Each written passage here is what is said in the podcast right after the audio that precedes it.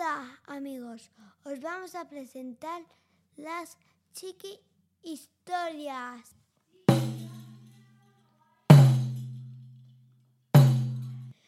Hoy os llevamos al Alcázar de Sevilla.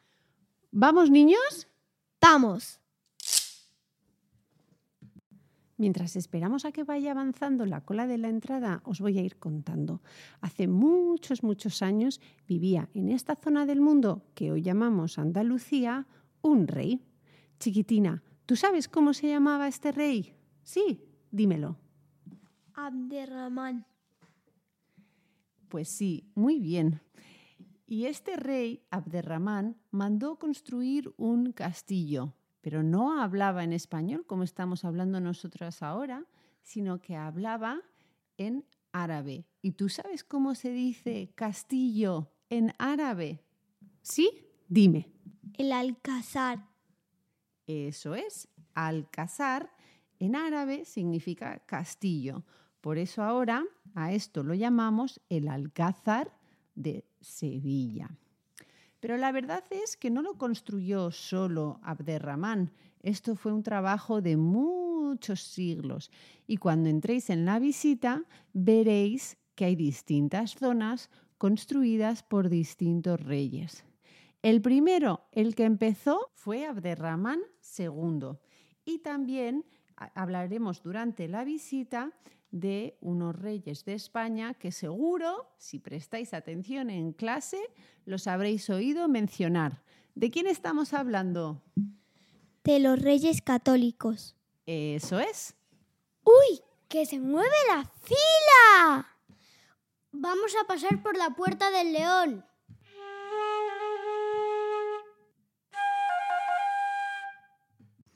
Hemos pasado por el patio del león y ahora estamos en el patio de la montería. Mirad a vuestro alrededor las fachadas. ¿Veis que son distintas? La fachada que tenemos justo enfrente la construyó el rey don Pedro el Cruel en el siglo XIV.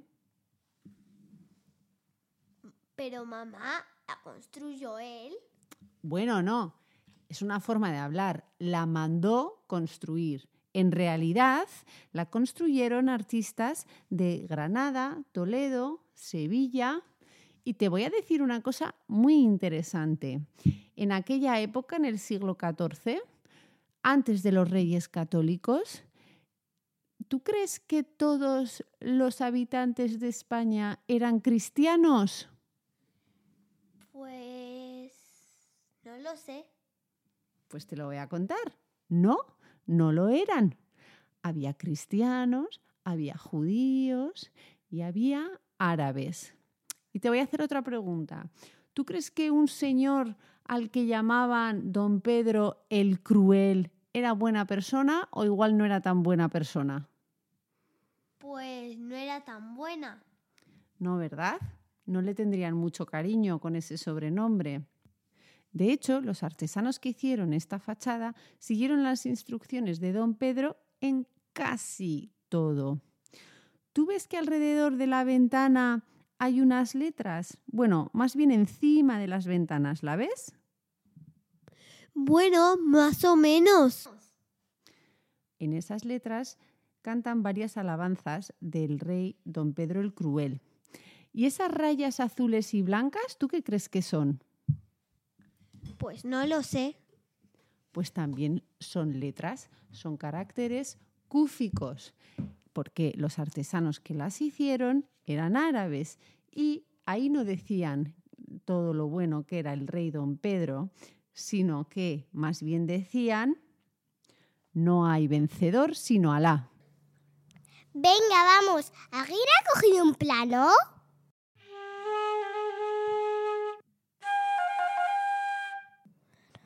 Vamos a entrar al palacio del rey don Pedro. Os dejamos disfrutar de los salones y nos vemos en el número 15, el Salón de los Embajadores. Mientras paseas, dale al pause. ¡Oh, qué cúpula tan bonita! Es preciosa. ¿Qué te parece la decoración? Hay muchos castillos y leones. Será por... Los reyes de Castilla y León. Claro, vamos a contarlos. Hay por lo menos, por lo menos 30. Anda, ¿y veis esos arcos de ahí? Sí, los veo. ¿Os recuerdan algún animal? Sí, ya sé cuál, al pavo real. ¿Sabéis por qué? Porque el pavo real es el animal que simboliza la inmortalidad para los árabes. Y claro, como es el salón real, el rey quiere ser inmortal y dibuja los arcos que simbolizan la inmortalidad de la cola del pavo real.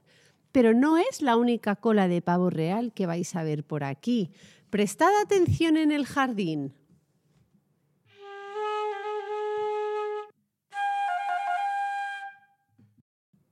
¡Ay, quiero ir a tomar el aire! Pues vamos al jardín del príncipe. ¡Mirad! ¡Hay patos! ¡P-A-T-O! ¡Patos! Niñas, por favor, bajad el volumen, que esto es un recinto público. Uy, perdón.